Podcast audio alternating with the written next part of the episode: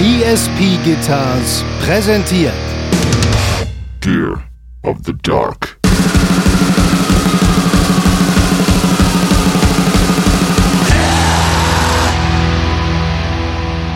total geil. Da bin ich hier in die USA geflogen und sie stand da schon bei meiner jetzigen Ehefrau zu Hause und ich bin reingekommen und äh, bin als erstes zu der Gitarre gegangen.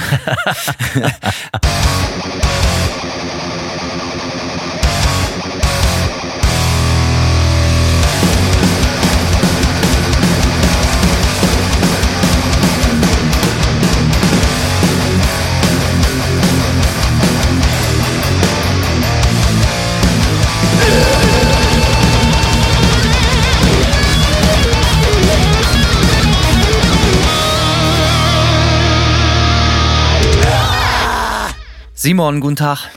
Hanno, moin. Wie geht's? Ganz gut soweit. Spontan, spontan heute, wa? Ja, Simon und ich äh, war einfach jung geblieben im Herzen, haben uns gedacht, Alter, wir nehmen einfach mal unsere neue Episode direkt so. Haben heute Morgen einfach nur als Kumpels, als Freunde telefonieren und dachten so, Alter, wir waren so gut im Schwung, lass doch mal direkt auf Record drücken. Genau so lief das. Genau so oder so ähnlich. Dann sagte Simon, ja, geile Idee, aber ich muss noch mal kurz weg. Und dann kam er wieder und dann ging es auch schon los. Und hier sitzen wir. Schön, dich zu hören, Simon. Und dich zu sehen, Hanno. Ach ja, ganz genau, natürlich, dich zu sehen. Oh, schwarze Tasse. Was steht auf der Tasse drauf? Äh, auf der Tasse steht äh, The Truth is out there. Es ist eine X-Files-Tasse. okay, du hast ja schon öfters hier angesprochen, dass du totaler äh, X-Files-Fanboy bist. Richtig. Und die hat mir mal in Tampa, Freunde von uns haben die auf einem Flohmarkt gesehen und mir mitgebracht. Sehr gut. Ich bin ja auch großer Flohmarktfreund. Ich gehe hier äh, in, in, äh, in Waldo mhm. äh, bei Gainesville. Ist auch immer äh, so, ein, so ein völlig skurriler Flohmarkt. Also so richtig so, wer jemals wirklich erleben will, was Dirty South ist und was Redneck bedeutet, kommt auf den Flomo, äh, Flohmarkt äh, nach Waldo. Da wird alles verkauft. neben Auto, Autoradios, neben lebenden Schweinen, äh, ja. Pickup-Trucks neben, I don't know. Ich habe da schon geile Sachen gekauft. Viele, ich habe mir original verpackte Kiss-Action-Figuren gekauft, die sehr wertvoll sind. Äh, ich habe mir äh, auch so geile Oldschool Hi-Fi-Sachen mal gekauft und, und natürlich ein, zwei Platten habe ich da auch gekauft und äh, so weiter und so fort. Und ich habe mir äh, Eishockey-Trophäen gekauft, die ich mir ins Büro gestellt habe und jeder, der hier reinkommt, denkt immer, dass ich mal Eishockeyspieler war. Das gefällt mir natürlich sehr, sehr gut. Ja, ja, der gute alte Blender. Äh, Flohmärkte in Florida so sind Flohmärkte in Florida sind tatsächlich ein sehr gutes äh, Thema. Ähm, als ich hier rübergezogen bin, ähm, kam ja meine Familie zu Besuch, unter anderem mein Onkel, der ja äh, sehr äh, aktiv Platten sammelt und äh, der hat eigentlich die ganzen zehn Tage oder zwei Wochen, die die hier waren, damit verbracht, äh, von einem Flohmarkt zum anderen zu fahren, um Platten zu kaufen. Und ähm, mein Cousin haben den immer hin und her gefahren, weil die nur einen Mietwagen hatten. Und äh, was. Uns, was uns natürlich irgendwann auch ziemlich auf den Keks ging. Aber wir waren dann auf so einem, genau auf so einem Redneck-Flohmarkt irgendwie. Und äh, wie gesagt, erster Versuch, äh, Besuch meiner Familie hier in den Staaten. Und vor meinem Cousin und mir läuft halt so ein richtig fetter, dreckiger Redneck mit einem riesen Hakenkreuz aufs Bein tätowiert, Alter. War auf jeden Fall eine gute Einleitung in mein Leben in Florida. Fühlt man sich direkt zu Hause, ne? Ja, ist krass, ey. Ich habe da, ey, was ich da an Leuten gesehen habe, also ich meine, gut, klar, solche Tätowierungen sind ja in Deutschland äh, nicht erlaubt und äh, werden selbst von den knallharten Dann Nazis. Dann geht das auch nicht. Ja, richtig. Werden auch von den knallharten Nazis äh, abgeklebt so, aber äh, wenn sie mal irgendwo rumhängen, aber äh, das ist in Florida ein bisschen anders. Ich habe auch schon Typen gesehen, die so von oben bis unten mit allen möglichen Nazi-Runen tätowiert sind und dann einfach in der Mall abhängen so. Macht auf jeden Fall Laune. Ähm, äh, Gibt es in Waldo auf dem Flohmarkt aber auch. Da gibt, arbeitet eine sehr, sehr freundliche Oma, die ganz, ganz viele Ku Klux Klan T-Shirts verkauft. Ähm, immer ein Lächeln im Gesicht. Äh, und neben ihr, ob du es glaubst oder nicht, links und da rechten, äh, ein äh, Stände von People of Color, auch sehr freundliche Leute und niemand scheint sich an dem anderen zu stören. Also da muss ich nochmal hinterkommen, wie das funktioniert. Oha, ja. Ja. Ziemliches Mysterium. Ja, ich halte mich davon fern. Ähm, ich mische mich da nicht ein. Ich äh, mache mir meine Gedanken dazu, glaube ich. Und, äh, ich. Ich bin dann lieber beim Livestock und gucke mir die lebenden Schweine an und die Autoradios. Geil. Livestock-Autoradios, ja. Gefällt mir, also, gefällt mir. Wer denkt, euer Flohmarkt ist heftig, kommt mal nach Florida. Gibt eine ganz, ganz andere äh, Liga-Flohmarkt. Auf jeden Fall, ey. Da findet man schon äh, skurrile Dinge und sieht sehr, sehr, sehr skurrile Leute. Apropos Florida Klischees, ich war gestern äh, in einem im, im Vulcan Bay äh, Wasserpark in Florida in Orlando. Ja. Ähm, und es war natürlich Bombe. Ja, sowas habe ich nie gemacht. Ich bin, ich bin, ich bin ja, ich habe ein Problem so. Ne? Ich bin ungerne unter Menschen, aber ich bin sehr, sehr gerne in Wasserparks, weil für mich sind Wasserrutschen so mit die härteste Währung, die es überhaupt gibt. Gerade wenn es um gute Laune-Tätigkeiten geht. Also ich finde wirklich wenige Dinge so geil wie Wasserrutschen. E-Gitarren sind ganz cool, aber Wasserrutschen sind für mich tatsächlich, ob du es glaubst oder nicht, nochmal auf einem anderen Level. Ja, nicht schlecht, ey.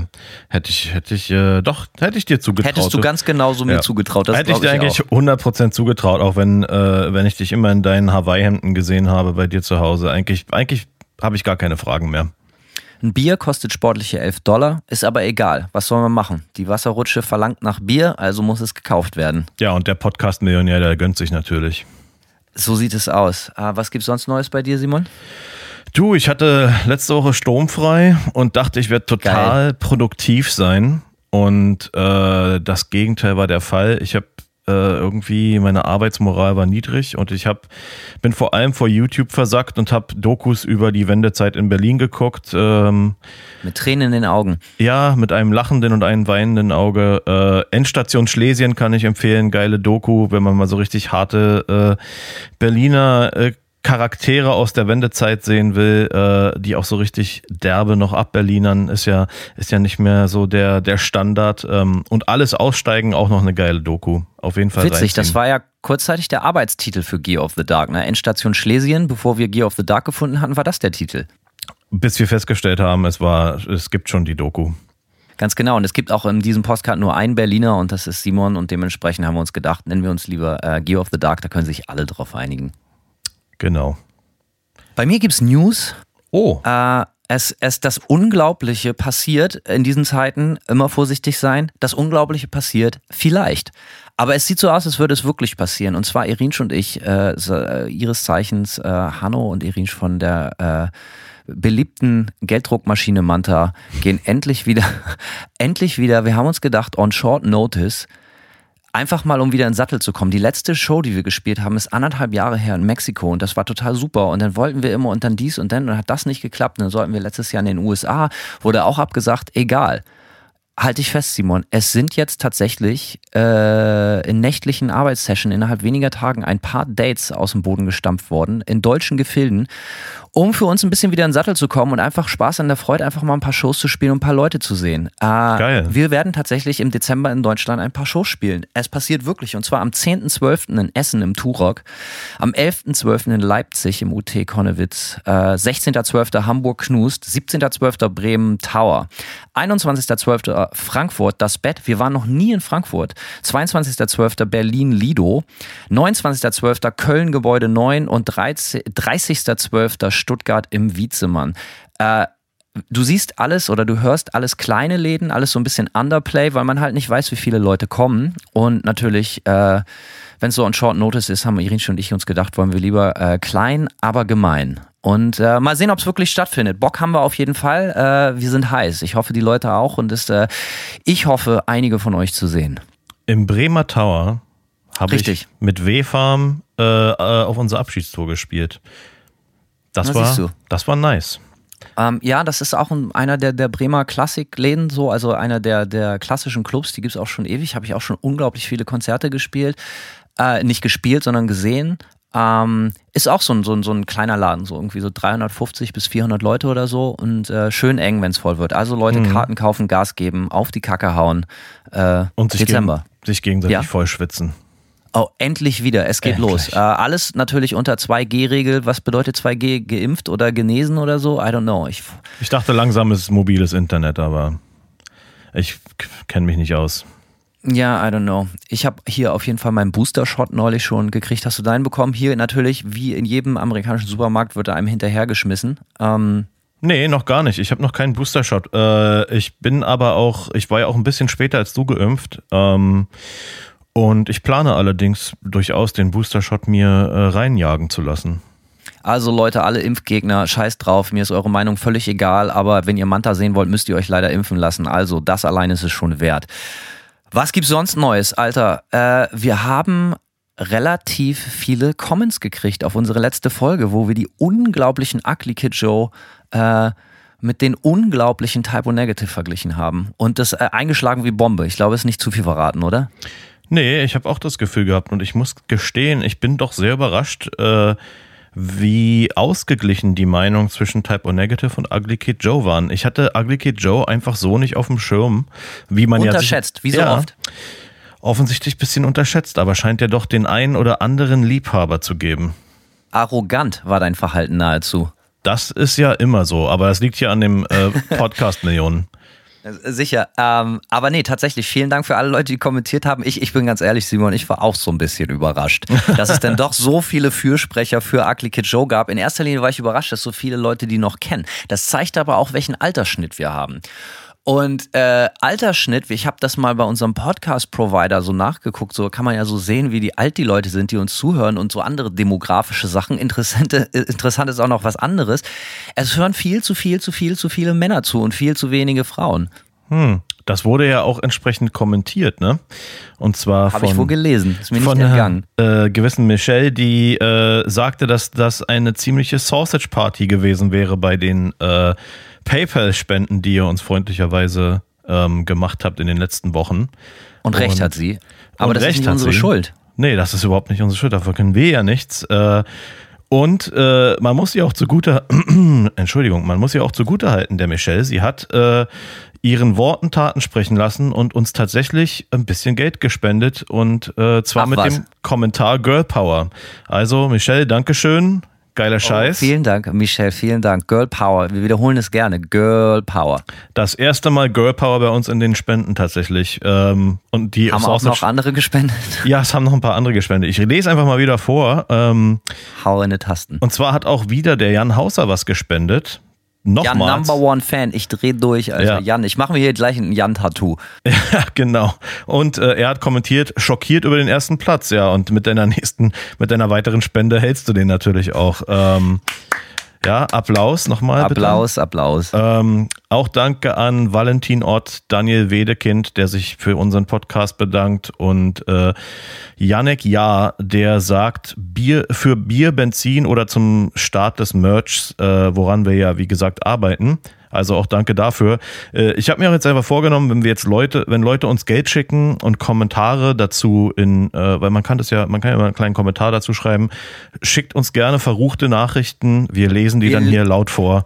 Wir lesen, es gibt kein, kein, keine Ausnahme. Wir jeden, lesen ausnahmslos unkommentiert jede Message vor, egal worum Richtig. es geht. Es gibt keine Tabus. Also, naja, schauen wir wenn, mal. Wenn ihr allerdings eure eigene Band promoten wollt und ihr wollt, dass wir euren Bandnamen vorlesen, dann geht das nicht unter Spenden unter 50 Euro. Ich würde sagen 666 Euro.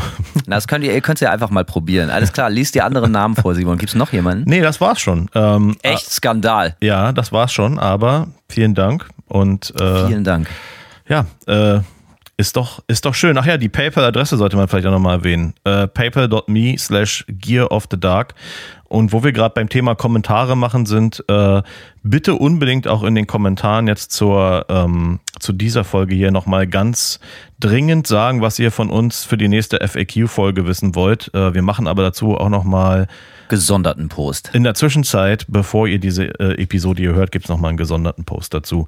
Aber ja, bitte, Genau, denn die FAQ-Folge kam ja wirklich gut an, haben wir in der letzten Folge schon gesagt. Und äh, das macht natürlich Simon und mir, muss man ganz klar sagen, wir, wir, wir telefonieren natürlich auch oft als Freunde und halten uns so.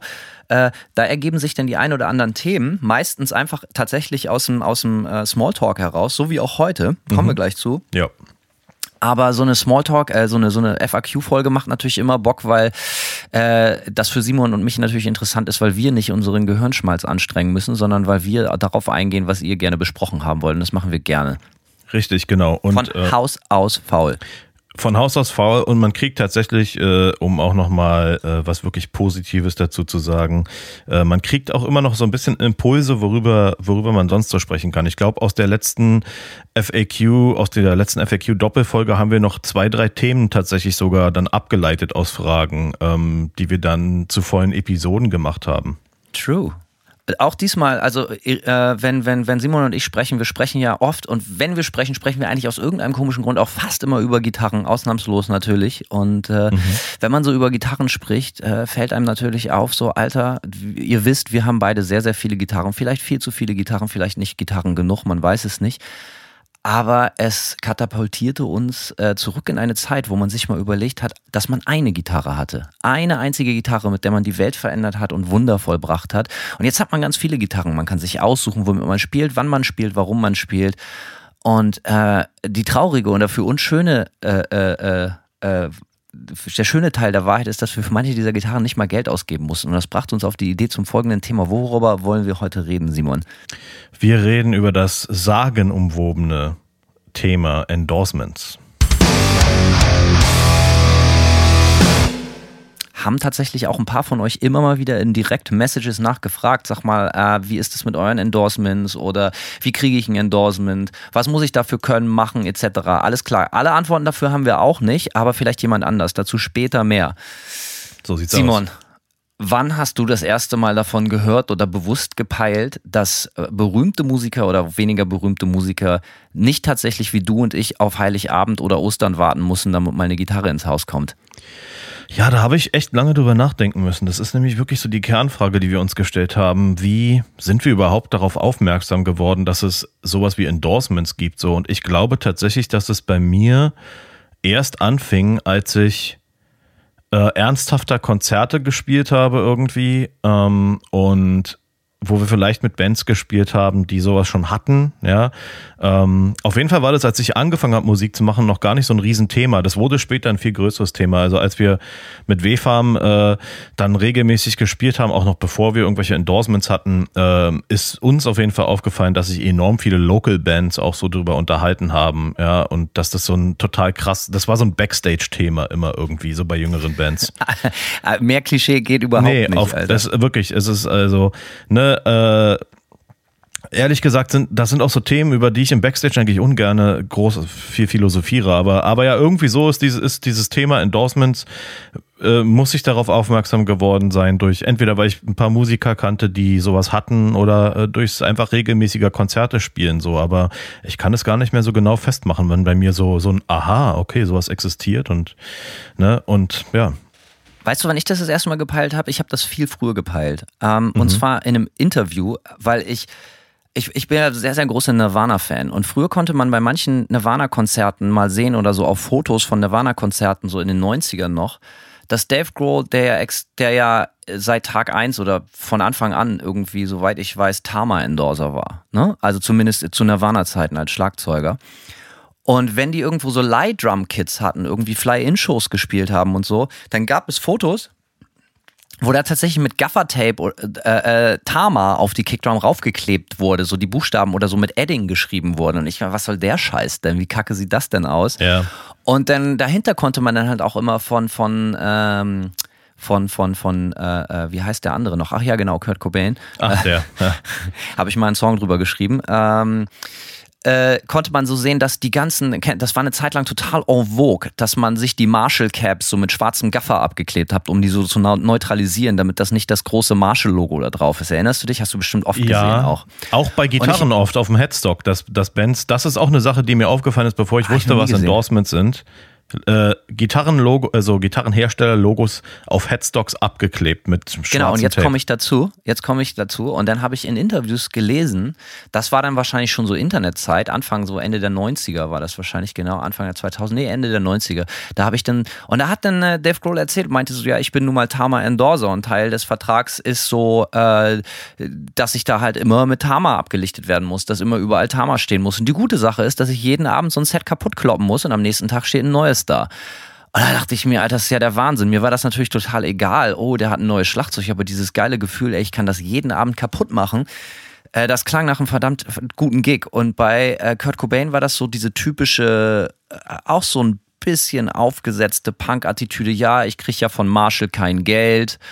Und warum soll ich jetzt irgendwie das Marshall-Logo sporten? Und außerdem ist ja Marshall mit ihren 412er-Boxen so ein totales Rock'n'Roll-Klischee. Haben wir überhaupt keinen Bock drauf. Aber Bock darauf, vor einer halben Million Leute in Rio zu spielen. Natürlich kein Rock'n'Roll-Klischee. Egal. Aber äh, da ist mir das so ein bisschen in den Kopf gekommen. Und da habe ich das dann gepeilt, was das eigentlich bedeutet, dass so Profimusiker Geld und Equipment dafür bekommen, dass sie sich mit bestimmten Marken ablichten lassen. Und wenn sie das eben nicht bekommen, wird das halt einfach okay. Dann spielen wir Hardball, dann kleben wir diese Marken ab. Und unsere Band damals, da war ich vielleicht so 14, 15, gibt es bestimmt auch noch Fotos von, haben wir natürlich auch ganz treu unsere Marshall-Boxen dann natürlich mit schwarzem Gaffer abgeklebt, weil wir haben natürlich überhaupt keinen Bock auf den Kommerzscheiß gehabt. Und wir wollen nicht, dass unsere Scharen an Fans sehen, dass wir Marshall spielen und die dann kaufen, ohne dass wir unseren Share kriegen. Ne? Ähm, Klar. Sah beknackt aus. Klar, aber so war es. Ja, nee, das. Aber Headstock abkleben, das habe ich noch nie gesehen, Alter. Das gibt's ja nur in deiner Hardcore-Szene. Nee, das habe ich oft, das habe ich tatsächlich sogar auf äh, so in Magazinen wie Metal Hammer und so gesehen und mich immer gefragt, hä, warum kleben Echt die, wahr? warum kleben die Ottos äh, ihre ihre Headstocks ab so und ich habe das eine, eine Zeit lang nicht kapiert. Ich glaube sogar, ich werde es wahrscheinlich sogar nicht kapiert haben, bis ich die Regeln oder ein paar der Regeln de, äh, der Endorsements irgendwie äh, gelernt habe, sagen wir es mal so. Auf die harte Tour. Nee, zum Glück nicht, aber ähm, ich sag mal so, ich kann schon mal vorwegnehmen, das wurde mir äh, bei meinem ersten Endorsement relativ klar gesagt, so, äh, ne, dass du kannst jetzt halt nur noch äh, diese eine Gitarrenmarke spielen, so. Ja? Ja, definitiv. Und äh, ich habe damals, ne, das zu unserem ersten Endorsement einfach auch noch nicht viel Geld gehabt. Nur mal so vorweg. Ich habe vorher, wir waren vorher schon auf Tour. Ich habe meine erste Tour ohne eigenes Stimmgerät gespielt. Ich hatte eine gute Gitarre und einen guten Amp. Wir hatten ja nichts damals. Wir hatten ja nicht so, aber das heißt, als ich mein erstes Endorsement bekommen hatte, ähm, habe, hatte ich auch nur ein, äh, eine weitere gute Gitarre so. Und dann dachte ich mir so, okay, dann ist das jetzt meine Backup-Gitarre. Und dann hat mir mein Artist Rap damals äh, erstmal gesagt, so ja, nee, äh, du, äh, also man muss dazu sagen, ich habe vom gleichen Vertrieb auch ein Seitenendorsement bekommen, aber seine Ansage war dann so, als ich meinte, so ja, kann ich meine alte Gitarre als Backup nutzen? Und dann meinte er so, ja, nee, du hast ja jetzt ein Seitenendorsement, wechselst du halt deine Seiten öfter. Dann Und wenn du das nicht Ja. machst, kann es sein, dass dich ein paar abgewichste Typen zu Hause besuchen kommen und dir deine Kniescheiben mit einem Lötkolben bearbeiten. So Das sind ungefähr. normale endorsement Das sind die normalen Endorsement-Deals, dass du mit dem Lötkolben be bearbeitet und mit der Kneifzange. Ich hatte diesen Talk nie. Ich hatte ja auch nie irgendwie, oh, jetzt äh, wird's gefährlich. Aber ich glaube, ich habe tatsächlich nie im großen Stil. Nee, Moment, okay, jetzt darf ich niemanden vergessen. Aber wenn es um Gitarren geht, habe ich nie mit jemandem anders zusammengearbeitet als mit ESP. So, dementsprechend, äh, aber ich habe da nie so einen richtig, so einen Einlauf oder so einen Talk bekommen. Da gibt's natürlich so Paperwork und so, das ist mir klar. Aber da ich gar keine andere Gitarre hatte, so baritonmäßig, gab's auch für mich gar keine andere Option, als die einfach konstant immer zu spielen. So, weißt du, deswegen war das bei mir eine einfache Wette. Verstehe, ja. Ja, nee, ich hatte schon auch, äh, ich hatte schon auch einige Endorsements, aber wollen wir mal nicht, wollen wir mal nicht äh, äh, schon zu weit Vorgreifen. vorgreifen? So, ja, wir, äh, die Frage, die viele interessieren wird, ist wahrscheinlich, wie man überhaupt an so ein Endorsement rankommt. So. Geile Frage. Lass uns das beantworten nach Möglichkeit. Aber noch viel interessanter oder etwas vorgelagert ist so, ähm, wie, was sollen eigentlich aus Firmensicht Endorsements, äh, äh, äh, was sollen die bewerkstelligen? Was hat eine Firma davon, Endorsements rauszugeben? Und ich kann zumindest für meinen Teil davon beantworten, dass für mich Endorsements immer als Mega-Fan von manchen Bands wie ein Elfmeter ohne Torwart waren. Für mich war so völlig klar, Alter, Dave Grohl spielt Tama Drums. Dann wollte der Schlagzeuger in unserer Band unbedingt Tama Drums. Und da hatte er dann leider schon ein Ludwig-Set, was auch mega geil war. Oh aber äh, da musste zumindest eine Tama Snare her oder so. Ne? Und äh, und, und ich weiß noch so, dass es gab ja früher auch so Anfang, Mitte der 90er gab es einfach so ein paar Standards. Da war es einfach normal. Du hast eine Marshall 4x12er Box zu haben. Und äh, ganz ehrlich, ich hatte als Kind oder als, als sehr, sehr junger Mensch, 12, 13, da gab es von unserem örtlichen Gitarrenladen, da gab es so ein, so ein, äh, so ein, so ein Fender-Betriebskatalog mit allen Fender-Modellen. Und, und da war halt eine Strat drin. Und das war auch so das Einzigste, was ich so kannte. Und dann gab es noch was von Gibson, natürlich von Angus, gab es die SG. Und ich wusste gar nicht, dass es noch andere Gitarrenhersteller gibt. Und somit war das so die einzige harte Regel, so von wegen, es muss halt eine Fender oder eine Gibson sein. Wahlweise natürlich eine Squire oder eine Epiphone. Ähm, und dass es da noch viel, viel mehr gibt, habe ich jahrelang überhaupt nicht mitgeschnitten, weil das einfach nicht in meinem Aufmerksamkeitsfeld war. Das ist witzig. ich meine? Ja, das ist ziemlich witzig. Mich erinnert das gerade deine, deine Entdeckung der, der Strat sozusagen. Ich habe tatsächlich das erste Mal Gitarren über Gitarren in einem Magazin gelesen. Äh, halte dich fest, im Playboy. Oh, da kam ich auch Klammer auf, Klammer zu. Ich war auch sehr früher Playboy-Leser, weil ich von meinem Vater eine riesige Playboy-Sammlung äh, geerbt hatte, so eine 80er-Jahre-Sammlung. Es hat auch nachhaltig mein Frauenbild geprägt. Ähm, wer 80er Jahre große Frisuren, oben und unten große Frisuren und äh, äh, ja, alles groß irgendwie. Also die 80er Jahre haben großen Einfluss auf mich gehabt tatsächlich und äh, die habe ich glaube ich so mit 13, 14 oder so geerbt. Da hatte ich äh, viele, Jahr, viele gute Jahre mit und habe die dann irgendwann auch sehr spät erst entsorgt, so mit Mitte, Ende 20 oder so. Es war ein trauriger Moment, wo ich die dann in Hamburg, als ich aus meiner Wohnung ausgezogen bin, alle so in den Altpapiercontainer äh, gestopft hatte. Und äh, ein paar habe ich auch daneben gestellt. Sollte sie ein anderes Kind finden und sich daran erfreuen. Mein Vater hatte die aber auch geschenkt gekriegt, soweit ich weiß, von einer anderen, von irgendjemand anders oder so. Also sie wurden durch diverse Hände gereicht. Die wurden durch die Generation durchgereicht. Ja, aber tatsächlich alles. Es ging los irgendwie Jahrgang 82 oder so und ich glaube, der jüngste Playboy war so 89 oder so oder eher so 87. Und das war eine fantastische Zeit, auch so popkulturell. Äh, weil, wie Simon ja auch schon sagt, man konnte nicht nur Die Frauen angucken, sondern man konnte auch fantastische Stories lesen und das war halt eher so ja. Simons Ding.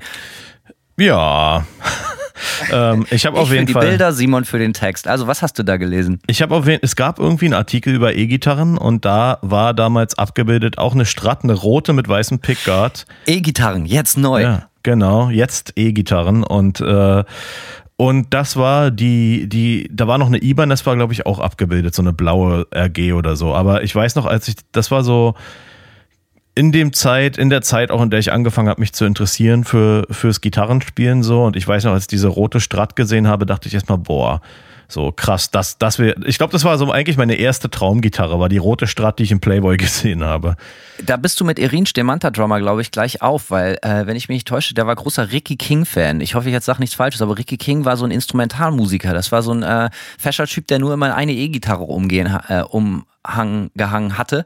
Und mhm. das war auch eine rote Strat, wenn ich mich nicht täusche. Muss ich ihn mal fragen. Ja, aber wir sind ein bisschen vom Thema abgekommen, würde ich sagen. Überhaupt nicht. Das nee, ist aber nicht. genauso, wie es funktioniert. Du siehst dann, wie jemanden, den du gut findest, irgendwie ein bestimmtes Instrument von einer bestimmten Marke spielt. Und das ist genauso. Ich war früher auch begeisterter Skateboarder. Das war so halt, äh, wenn du, wenn du einen bestimmten Skater hattest, den du total mochtest, natürlich wolltest du dann irgendwie ein, äh, was fällt mir jetzt ein? Äh, irgendwie äh, ein, ein, was weiß ein Santa Cruz Board oder irgendwie sowas, weißt du? Oder du wolltest ja. ein ähm, ein Zero Board. Ich hatte ein Zero Board. Ja, ja, ja. Ne? Tausend Sachen gibt es so, ne? Und äh, das, das funktioniert bei Instrumenten natürlich nicht anders. Und das ist bei mir genauso gewesen. Ja, definitiv. War bei mir auch so. Und ich sag mal, äh, da ich ja so ein großer Fear Factory-Fan war, ähm, war auch mein, mein erster ernsthafter Versuch, mir Gitarren dann anzugucken und zu überlegen, was ich mir kaufen will, war bei, äh, bei Meine in Deutschland anzurufen und so einen Ibanez-Katalog zu, ähm, zu bestellen. Und den haben die mir auch geschickt, mitsamt eines, einer VHS-Kassette über Siebenseiter-Gitarren. VHS über Siebenseiter-Gitarren, das klingt äh, wie aus einem Land vor unserer Zeit. Habe ich noch. Ist mega geil, ist ein, legendär, ist ein legendäres Video. Kann ich vielleicht mal ein Foto von auf dem Kanal mitbringen posten. können. Ich habe doch hier in meinem Büro einen Videorekorder, Alter. Ich bin ja auch großer VHS-Freund. Stimmt, hätte ich machen können, ja. Naja, jetzt bist du zu weit weg. Aber ja, das war, das ist genau, das ist auf jeden Fall genau der Punkt. Ich glaube auch, so kommt man natürlich überhaupt erstmal äh, in die Verlegenheit darüber nachzudenken auch. Ne? Man sieht seine Lieblingsbands, die kon vielleicht konsequent äh, irgendeine Marke spielen so und ähm, ja, automatisch identifiziert man sich dann mit vielen Sachen, die die Band ausmachen, unter anderem die Instrumente, die die spielen. Und auch, genau, zählen wir Verstärker mal zu den Instrumenten dazu. Ganz extrem kann man das ja auch an von Musikrichtungen abhängig machen. Wir sind ja Gott sei Dank, Simon, alt genug, alte abgewichste Hasen, die genau wissen, wo der besagte Hase läuft, etc. etc. Das heißt, wir fallen auf solche billigen Tricks natürlich nicht mehr rein. Aber es ist schon sehr erstaunlich, wie in manchen Musikrichtungen es so Standard ist, was du für eine Gitarrenform zu spielen hat, hast, welche Marke du zu spielen hast, welche äh, äh, Amps du zu spielen hast, so. Und man denkt, das wäre tot oder ein völlig überladenes Klischee, aber überhaupt nicht. Null, ja. ne? Zum Beispiel eine, eine, Marke, die sich das extrem klug zu eigen gemacht hat, die ja wirklich, äh, äh, wie sagt man so, also ein, ein nur noch na, eigentlich fast nur noch popkulturelle Referenzen an den Tag legt, ist halt Orange Apps. Ja, so, ne? Das finde ich halt voll krass. Ein wandelndes Klischee. Und damit wir uns richtig verstehen, Orange machen fantastische Verstärker. Und ich selber habe einen wunderbaren 1976er Orange OR 120, den ich für nichts in der Welt hergeben würde, der mehr kostet als mein Auto. Alles cool. Nur das Ding ist so ein krasses Klischee, Orange T-Shirt, Orange dies, Orange das, Orange jenes, aber noch viel krasser, die Bands, die partout Orange spielen, man weiß halt immer vorher schon, was das für ein Sound ist, so, ne, ähm, was man so erwarten kann und man merkt, dass das vielen Leuten auch offensichtlich total wichtig ist. Mir ist das völlig egal, was ich spiele, es muss nur geil klingen. So, also das kann ich erstmal so pauschal sagen, aber das gibt es doch im Hardcore- oder Metal-Bereich doch bestimmt oder gab es, Simon, doch bestimmt auch ganz, ganz viel. Schieß mal los. Ja, na, So klar. richtige Klischees, die, die bei euch äh, Also von- auf jeden jeder Fall. kennt. Ich finde, also ma- du hast im Hardcore auf jeden Fall überwiegend Gibson gesehen, damals so in den 2000ern. Äh, Fan- SGs, oder? SGs und Les Pauls so. Fender wurde fast gar nicht gespielt, war out im Hardcore so. Äh, und ja, Gibson, Gibson SGs und Gibson Les Pauls waren so der absolute Standard. Ähm, Und dann, als das Aber- alles so metalchoriger wurde, dann kamen dann halt auch so die LTD. ersten, Alle haben genau, dann LTD, kamen die ja. matt, mattfarbenen LTDs ins Spiel, so. Genau, äh, von LTD gab es die EC, das ist ja auch so eine Les Paul-Form, die war bei den Metalcore-Bands extrem beliebt. Ähm, ich hatte eine LTD Viper, die war so, ja, ich, ich habe die Viper damals gekauft, weil ne, ich habe Crowbar gesehen auf dem Festival und ähm, nicht ähm, Kirk selbst, sondern der Gitarrist, ähm, der damals zweite Gitarre da gespielt hat, hatte eine so eine Tobacco Burst äh, LTD Viper und die fand ich so geil, dass ich mir die dann auch gekauft habe. Also man So sieht, funktioniert. so funktioniert es offensichtlich, ja. Der war offensichtlich von LTD ESP äh, endorsed damals, ja. Und AMS 5150 ist ganz, ganz groß, oder? Ja, aber ist ja auch eine sichere Bank, Alter. Äh, ja, kann ich auch nichts Falsches drüber sagen. Wenn wir Fly-In-Shows spielen, habe ich früher immer gesagt, äh, habe ich glaube ich schon mal erwähnt, so stell mir äh, JCM 800 hin. Wenn du keinen geilen Sound aus dem 800er rauskriegst, liegt es an dir und nicht am 800. Das muss ich jetzt nach, aber nach vielen Jahren Fly-In-Shows so ein bisschen revidieren. Das Problem mit 800ern ist, manche klingen ultra geil und manche klingen ziemlich bescheiden. Ich habe 800er gehört, wo ich den 900er besser fand teilweise als den 800er daneben stand so. Und mittlerweile bin ich eigentlich immer auf 5150 aus dem Grund, weil da im Crunch-Kanal kriegst du halt diesen ganz typischen easy ACDC Sound, der jedes Pedal wunderbar verträgt, damit sich damit so und äh, deswegen gehe ich da eigentlich immer auf die Teile mittlerweile. Nothing to write home about, aber äh, machen soliden Job. Ja, voll. Ist halt so ein. Funktioniert einfach. Aber ja, war definitiv so ein Ding. Und ja, Orange, um nochmal auf Orange äh, äh, anzusprechen. Oder noch witziger, eigentlich, ich habe irgendwann mal für, ich glaube für Metal Injection oder Metal Sucks oder so, habe ich mal so ein Gear-Interview gemacht, äh, noch in WFAM zu WFAM-Zeiten. Und da war es halt auch total geil, haben sich dann Leute in den Kommentaren darüber ergangen, dass meine Gear nicht cool sei, so, ja, weil ich offensichtlich halt keine Vintage-Gitarren und Orange-Caps gespielt habe. Äh, und äh, da dachte ich auch, ey, was für ein, was für ein Kindergarten am Ende des Tages. Also ich, äh, äh, wie du ja auch gerade schon bemerkt hast, wenn es geil klingt, dann klingt es halt geil und das ist alles, was zählt. So, ich äh, brauche nicht unbedingt, ich brauche nicht unbedingt das Image der Gear, um mir selbst auf die Sprünge zu helfen. So.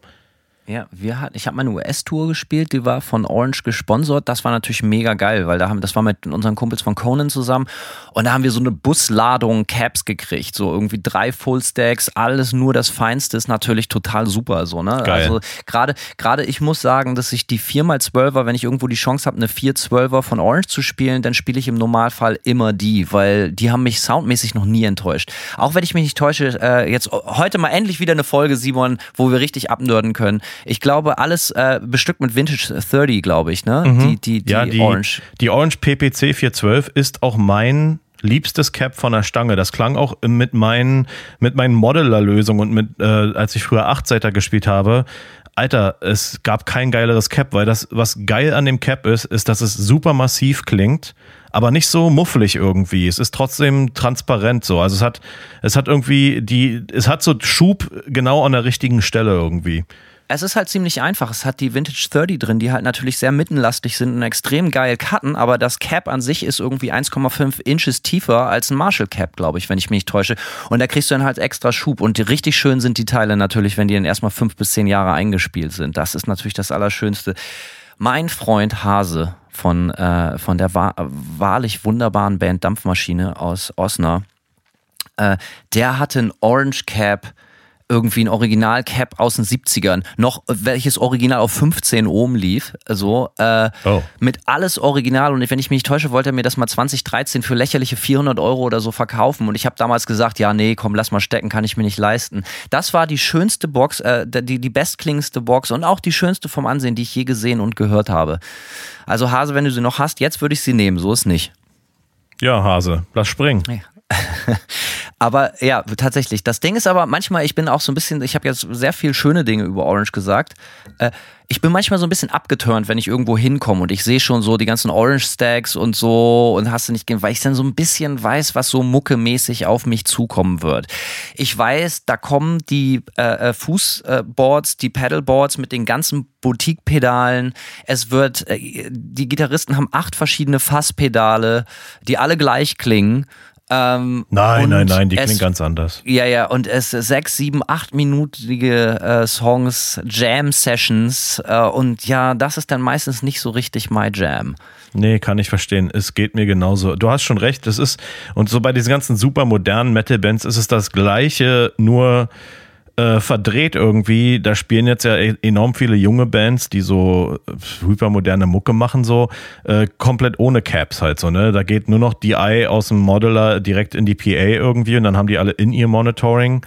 Äh, das ist dann auch nicht so geil, wenn du in Venue läufst und irgendwie gar keine Backline dasteht. Also ich finde, ne, ich habe stehen dann immer diese peinlichen Aufsteller, ne? Da wo eigentlich Caps sein sollte, sind, ja, sind diese peinlichen äh, äh, Stoffdinger, die oder dann so, nix. also ja, ja, oder nix ist natürlich richtig hart, Alter. Das, ja, habe ich, hab ich alles schon gesehen, finde ich irgendwie auch äh, unschön so. Und ich habe überhaupt nichts dagegen, sich irgendwie moderner Mitte zu bedienen, mache ich ja auch. Ich spiele ja auch live, live gern äh, den Camper, aber ich brauche einfach trotzdem auch ein bisschen Backline so. Ich mag schon auch, äh, äh, dass es vibriert auf der Bühne irgendwie. So, ja, das, ähm, also so, so eine, so eine komplett ohne Caps und in ihr Lösung ist überhaupt nicht mein Ding, Alter. Habe ich überhaupt keinen Bock drauf. Und das Schönste ist ja eh immer bunte Tüte. Ne? Ich gucke jetzt mal einfach, einfach zum Beispiel nach links in meinem Büro. Was sehe ich? Ich sehe einen 76er All Original Orange OR 120. Ich sehe diverse Petersburg Amps. Ich sehe äh, ein Ibanez, äh, so, ein, so, so ein Mini-Head, 15 Watt, der übrigens fantastisch klingt mit so einem eingebauten Tube Screamer drin. Also, das ist ein geiles Teil. Ja, ja, klingt tatsächlich sehr, sehr gut. Habe ich dann so New Old Stock, so Vintage-Röhren reingesteckt so und seitdem nochmal doppelt so geil. Habe ich günstig geschossen, irgendwie 200 Dollar oder irgendwie sowas. Totaler Scherz. Und äh, kannst du jedes Pedal vorknallen, funktioniert Ast rein. Und äh, paar selbstgebaute Amps. Ich sehe zwei äh, Princeton Reverbs, ich sehe einen Deluxe Reverb, ich sehe einen Fender Champ. Du siehst, bei mir gibt es alles. Ich äh, möchte keinem Klischee entsprechen, ich bediene mich von allem Besten. Und äh, mein neuestes Ding ist tatsächlich, äh, sieht man hier, ein, ein Studio Plus äh, von Mesa Boogie, ein Preamp. Und zwar da natürlich auch wieder total Fanboy. Es hat funktioniert, wenn auch 20 Jahre zu spät. Genau den, den Kurt Cobain bis ans Ende seiner Karriere gespielt hat.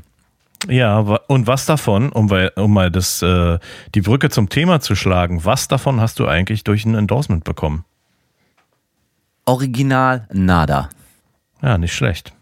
Alles gekauft. Ähm, ja, tatsächlich. Nichts davon durch ein Endorsement. Das ist bei den Gitarren natürlich nichts anderes, äh, ist ein bisschen anders bei den Gitarren. Das ist ein offenes Geheimnis. Äh, wer unseren Podcast hört, äh, Podcast regelmäßig hört, weiß, wir sind ja auch von ESP Gitarren gesponsert. Auch nicht ganz unstolz darauf, weil Simon und ich diese Gitarren natürlich auch spielen. Und zwar nicht erst seit gestern. Äh, aber da habe ich das ein oder andere Modell bekommen und da bin ich natürlich sehr froh drüber. Und äh, bisher spiele ich die auch ohne Einschränkungen tatsächlich. Ich spiele tatsächlich auch immer noch in Europa als Main-Gitarre die erste LTD von ESP, die ich je bekommen habe. So, ne? Die ist unkaputtbar und alter Vater, was hat die schon erdulden müssen? Ja, auf jeden. Das ist doch auch eine Viper, oder? Selbstverständlich. Ja, meine, meine LTD Viper ist auch unkaputtbar. So, ähm, ich habe die jetzt letztens mal wieder ein bisschen auf äh, äh, ja, herrichten lassen. Die lag jahrelang im Case ohne Seiten und ohne Pickup so und ich habe das, äh, habe jetzt zumindest mal in der Brücke ein Pickup installieren lassen und eine bessere Bridge installieren lassen. Jetzt geht die wieder. Geiles genau, Teil. also ich habe auch meine massiv modifiziert. So, ich habe äh, andere Pickups drin.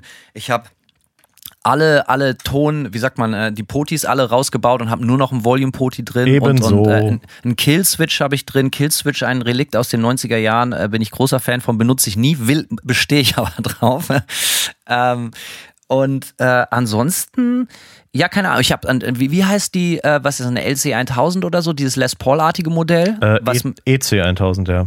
So sieht's aus. Und äh, die habe ich auch noch kurzzeitig später gekriegt. Die hat eigentlich noch mehr miterlebt, weil die habe ich bekommen, als wir unsere erste US-Show gespielt haben. Das war total geil. Da bin ich hier in die USA geflogen und sie stand da schon bei meiner jetzigen Ehefrau zu Hause und ich bin reingekommen und äh, bin als erstes zu der Gitarre gegangen.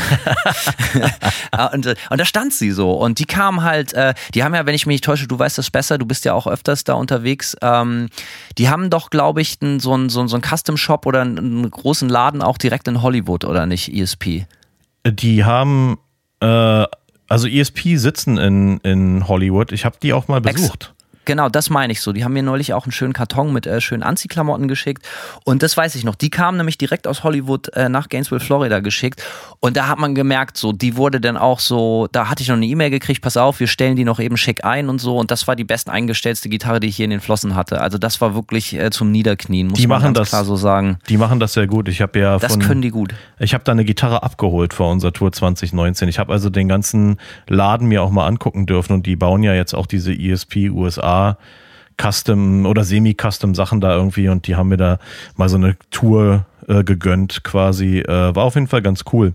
Ähm, aber da können wir doch jetzt so ein bisschen auch mal ähm, darauf zurückkommen. Wie bist du eigentlich mit äh, ESP Schrägstrich LTD in Kontakt gekommen? Denn wir sind ja beide, auch, auch wenn uns ESP hier sponsor mit dem Podcast, wir sind ja gar nicht über die gleiche, über den gleichen Ansprechpartner endorsed quasi. Du bist ja über Deutschland endorsed und ich nicht.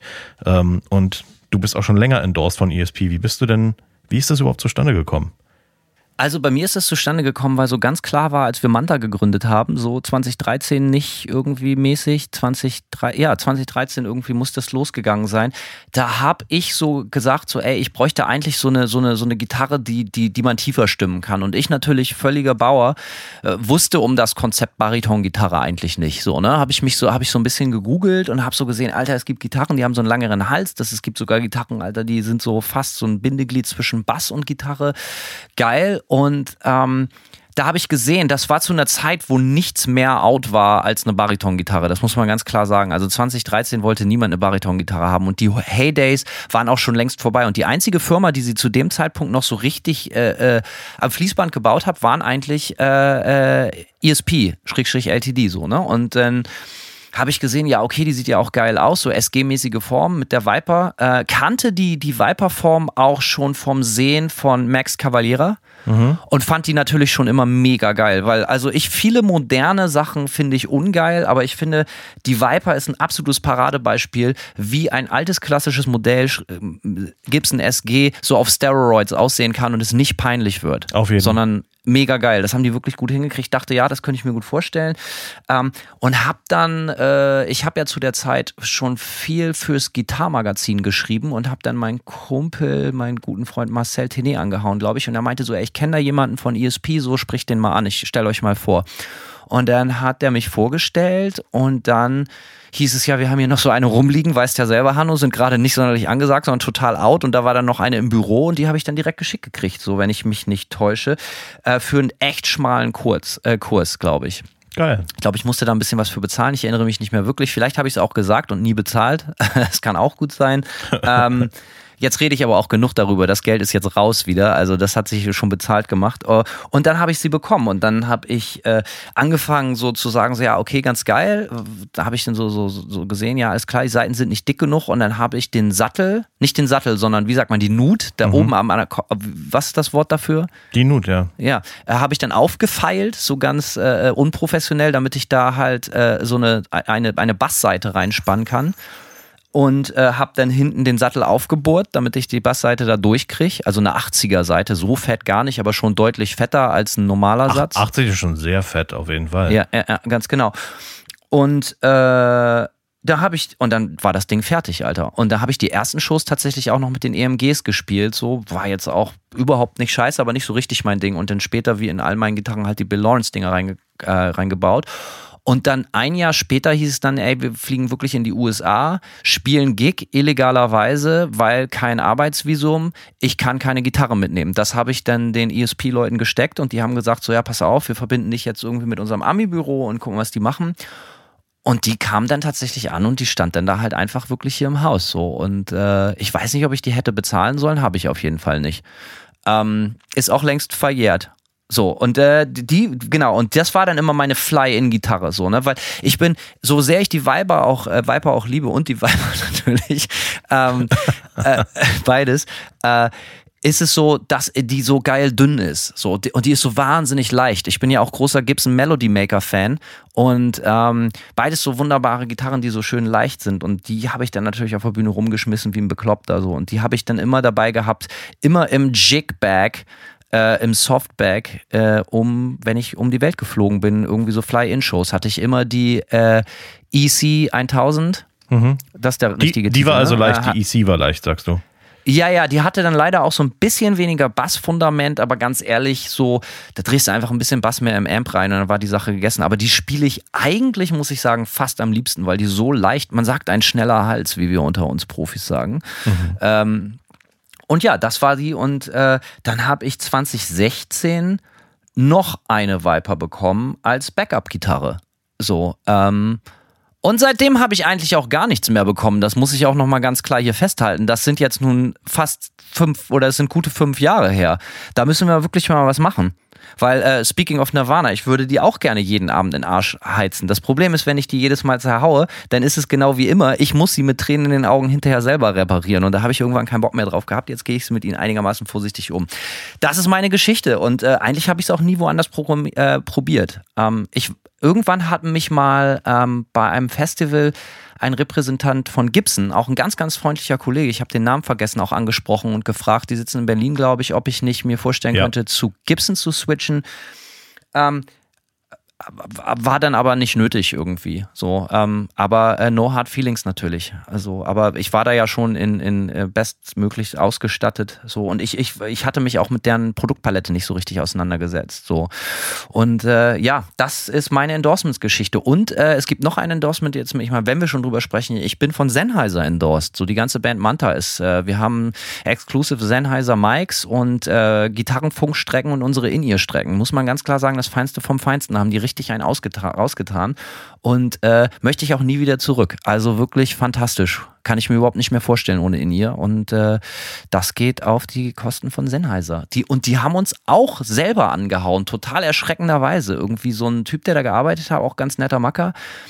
Und der meinte dann so, ey, hier könnt ihr euch vorstellen, was mit uns zu machen, so, äh, wir würden euch gerne mal ein bisschen unter die Arme greifen. Und dann bin ich natürlich immer erstmal sehr skeptisch, sag so, ja, komm, nee, lass mal stecken hier. Und dann hat er gesagt, äh, ja, was könntet ihr euch denn so vorstellen? Und da habe ich gedacht, so, ey, ich hole jetzt so krass aus und, und äh, schreibe dem jetzt so eine kranke Wunschliste, so, dass sich die äh, Unterhaltung direkt erledigt hat, aber hatte sie nicht. Sondern so, ja, okay, kriegen wir hin, kein Ding. Und dann habe ich geschluckt und gesagt, geil. Und seitdem äh, Sennheiser, all the way. Simon, wie ging es bei dir los? Wie, bei dir war das ein bisschen anders, ne? Du bist ja, wie sagt man, eine Frau in jedem Hafen. Du warst an unterschiedlichen Stationen angedockt.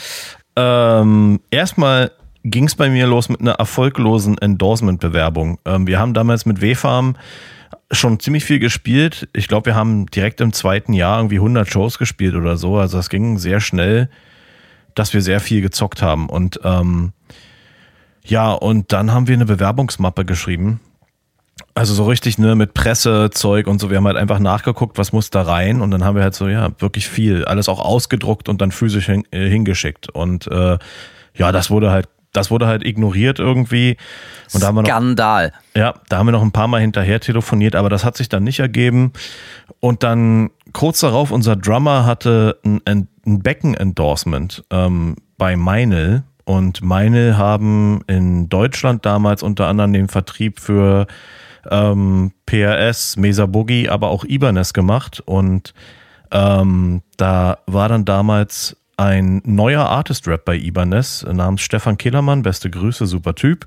Äh, und der hat, äh, soweit ich das richtig zusammenkriege, sein, ähm, sein Becken-Artist-Rap einfach gefragt, so, ey, hast du so ein paar coole äh, Metal-Bands, bei denen gerade was geht, so, ähm, dass ich mal ein bisschen gucken kann. Und dann hat er uns äh, tatsächlich kontaktiert und ähm, als wir gar nicht aktiv nach äh, Endorsements geguckt haben und da sind wir natürlich auch aus allen Wolken Telefonbuch, gefahren. coole Metal-Bands, natürlich Simon gefunden und direkt angerufen.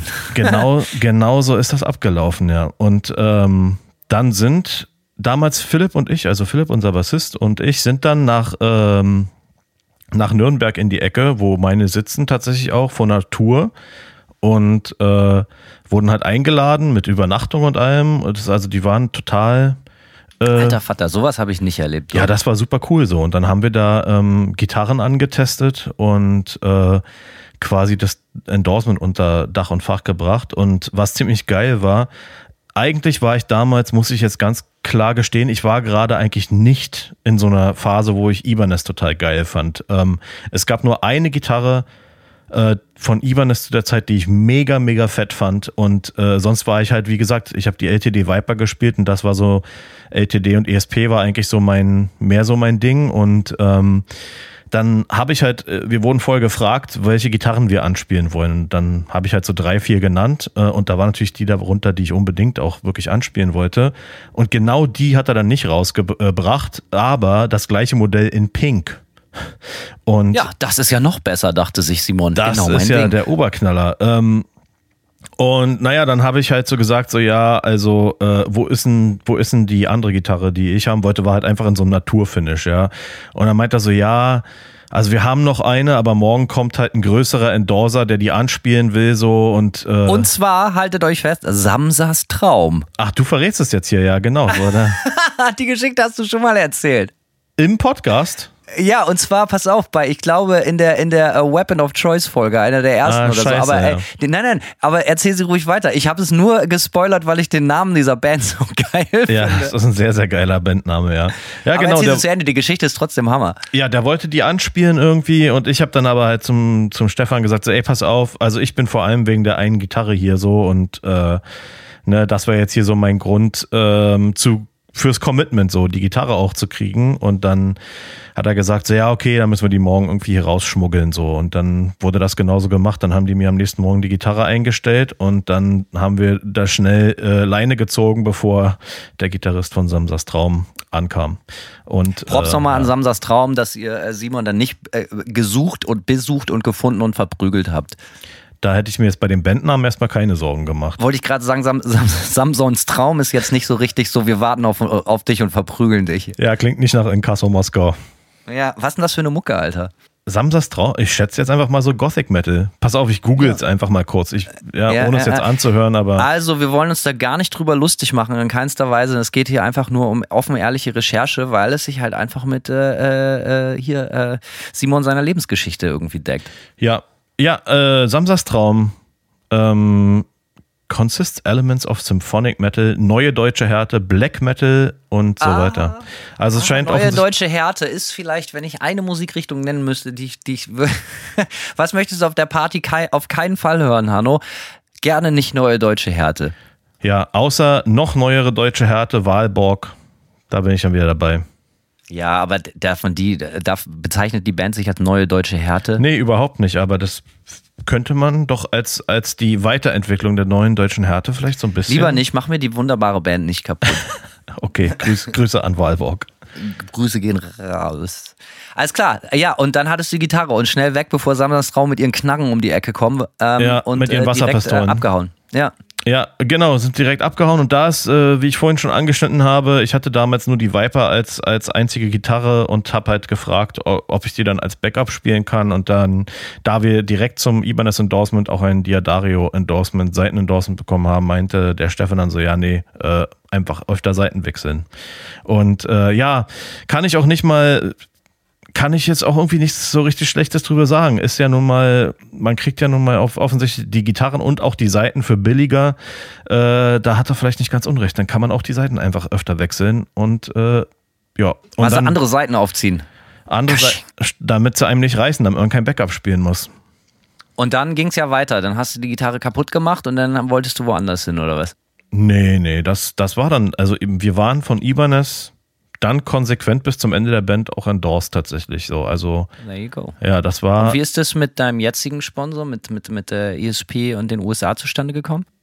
Da kannte Ist ich. das schon, oder überspringe ich da was? Gab es dazwischen noch was anderes? Ja, dazwischen gab es noch was. Ich war noch kurz mit äh, Kiese Guitars irgendwie, das ist auch so ein USA Semi-Custom-Ding, äh, war ich zwei, drei Jahre oder so irgendwie ähm, und das war okay, aber, ähm, aber ich hatte dann irgendwie, hatte da auf, auf die Marke nicht mehr so einen richtigen Bock und ähm, dann kannte ich jemanden bei ESP USA tatsächlich ähm, schon seit ein paar Jahren so über Instagram, mit dem ich immer mal geschnackt habe so und ähm, Internetfreunde. Wer tatsächlich ein Internetfreund, ja. Und äh, den habe ich auch immer mal auf der NAM gesehen so und dann habe ich ihn, wann war es? Anfang 2019 habe ich ihn auf der NAM getroffen und er meinte so, und wie sieht's aus? Was zockst du gerade so für Gitarren? Und dann meinte ich so, naja, ich habe jetzt gerade Bock bei, äh, ich bin bei Kiese, aber will da so langsam ausscheiden. Und dann meinte er so, naja, dann lass doch mal quatschen.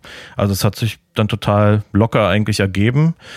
Und ja, das war eigentlich auch ganz cool so. Ass rein. Ja, also, aber der Grund, das ist das Wichtigste, ne? Wa- was wahrscheinlich die Leute am ehesten interessiert. Was ist der Grund, warum die gesagt haben, ey Simon, hier eine Gitarre? Warum die es bei mir gesagt haben, kann ich mir bis heute tatsächlich schwer erklären. Ich glaube, entweder aus Mitleid oder aus dem natürlichen Respekt vor Geisteskranken. Aber bei dir muss es ja andere Gründe haben. Naja, ich, nee, bei dir hat es ja offensichtlich auch den Grund, dass du sehr äh, visible bist mit deiner Band halt. Das ist, das sind ja Aber da war ich das noch überhaupt nicht. Da war das so, das war so im ersten Jahr von Manta. So, ja, ne? gut, aber, aber dann hat es halt vielleicht Vitamin B übers Schreiben fürs Gitarrenmagazin. Eher, eher sowas, das Da- muss ich ganz ja. klar sagen. Bei mir war das eindeutig Vitamin B. Es war in keinster Weise so, dass ich so talentiert war oder irgendwie im Rampenlicht stand, dass jemand dachte, Alter, der Typ muss unser Zeug haben. Jetzt ist es natürlich ein absoluter Home Run, mit mir zu, äh, zusammenzuarbeiten, aber das war nicht immer so. Aber wie war es bei dir? Was Bei war der mir- ausschlaggebende Grund? Also ich glaube einerseits vielleicht äh, die Kredibilität des vielen Tourens vorher und, äh, und dann denke ich auch viel, dass ich dann doch auch so im, im so in diesem Gitarrendunstkreis online irgendwie und auch übers, übers Gitarrenschreiben und tralala, dass ich dann einfach äh, irgendwie eine gewisse, ja, auch so eine gewisse Visibility hatte, irgendwie Du hast dir das Instagram-Following. verdient. Muss man so sagen. Ich habe lange, ich habe lange einfach viel, auch aus Hobby, einfach wirklich aus Leidenschaft viel Gitarrenzeug gemacht, ja, wie Pickup. Ich habe ja irgendwie auf Soundcloud so ein Pickup-Shootout, das habe ich über Jahre gemacht, irgendwie ja Ach ja, crazy, richtig. Dutzende von Pickups getestet und solche Sachen und äh, und irgendwie damit auch immer viele Leute erreicht. Und ich glaube, das hat äh, das hat sozusagen nach der Zeit mit mit der alten Band ähm, hat es so ein bisschen dafür gesorgt, dass ich dass ich jetzt nicht irgendwie in der Versenkung verschwunden bin so. Und äh, ja, ich glaube, also man kann das wahrscheinlich nicht ganz äh, äh, von der Hand weisen, dass auch ein, ein, großes so Instagram Following oder so auch dazu beigetragen hat, dass, äh, dass das vielleicht für, für ESP oder sonst wen auch andere Endorser noch äh, interessant war. Halt jemand, der A, viel getourt hat und äh, auch trotzdem noch aktiv Musik macht und der dann zusätzlich irgendwie ja auf Social Media irgendwie was reißt. So, ich denke, das wird der, der Grund gewesen sein. Und auch ein bisschen Vitamin B, wie gesagt, da ich den Typen von ESP schon eine Weile kannte und mit dem einfach ein gutes Verhältnis hatte. Bei mir, man muss dazu sagen, ähm, ist es natürlich auch so, dass wir eine lange, lange, lange, lange Tourliste vorweisen konnten. Das war so ganz klar, es war ja eigentlich bei Manta von Tag 1 so, Alter, hier, wir haben jetzt keine Jobs mehr, wir gehen jetzt nur noch auf Tour. So, das kommt natürlich, äh, liebe Kids da draußen, immer gut an. Wenn ihr immer irgendwas haben wollt für lau oder für billig oder sonst was, ist natürlich immer gut, wenn ihr das besagte Tool dann auch rumschleppt und der Welt zeigt. So, ne? Also man sollte schon einigermaßen viel unterwegs sein. Und äh, das war natürlich auf jeden Fall schon das oder der wahrscheinlich ausschlaggebende Grund, dass wir sagen konnten, Alter, wir, wir machen da auch mit was so, ne? Wir, wir, wir äh, führen die Gitarre im großen Stil aus. Aber die meisten Leute, die ich kenne, einschließlich mir, haben dann letztendlich einfach irgendwie auch Deals bekommen, beziehungsweise Endorsement bekommen, wie du sagst, über Vitamin B. Einfach weil man in einer gewissen Szene unterwegs war. Und damit meine ich jetzt nicht Musikszene, sondern halt eher so auch so instrumentemäßig. Ich, wie gesagt, ich war lange äh, äh, Journalist, habe geschrieben für, für ein Gear-Magazin. Da bleiben diese ganzen Kontakte ja auch nicht aus, wie du auch schon gesagt hast, Simon. Da lernt Jo. man die Leute ja auch kennen. Und ich bin ja auch gerne Nerd. Merkt man ja auch wieder, heute bin ich richtig angezündet. Hab Feuer in den Backen, so, weil ich halt auch Bock habe, mal wieder über Gear zu sprechen. Und ähm, da hat sich das dann einfach so ergeben. Genauso wie bei Irinsch. Irinsch war ja auch so oder ist ja immer noch äh, äh, Yamaha-Endorser für Drums zum Beispiel und der hat auch ein mega Bombenverhältnis zu, zu Yamaha. Das kommt über eine Connecte in Hamburg. Martin heißt der Kollege.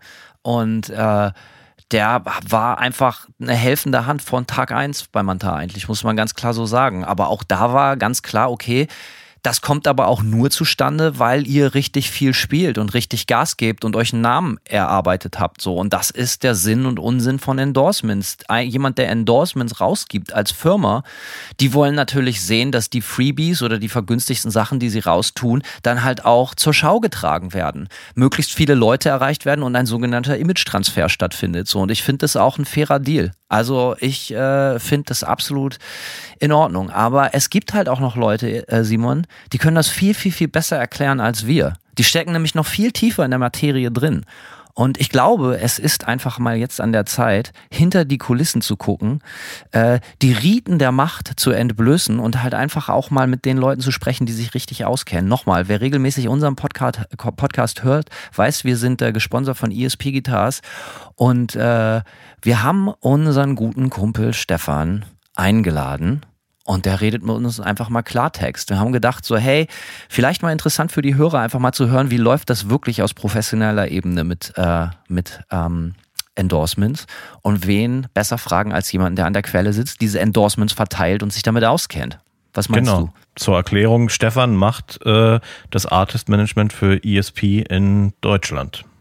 Und, so sieht äh, das aus. Und genau den fragen wir jetzt einfach mal aus und äh, hoffentlich. Stefan Kühn. Stefan Kühn, so sieht's aus. Und äh, hoffentlich gibt der euch noch die letzten Antworten, die ihr braucht, äh, um zu entscheiden, ob ein Endorsement was für euch ist oder nicht.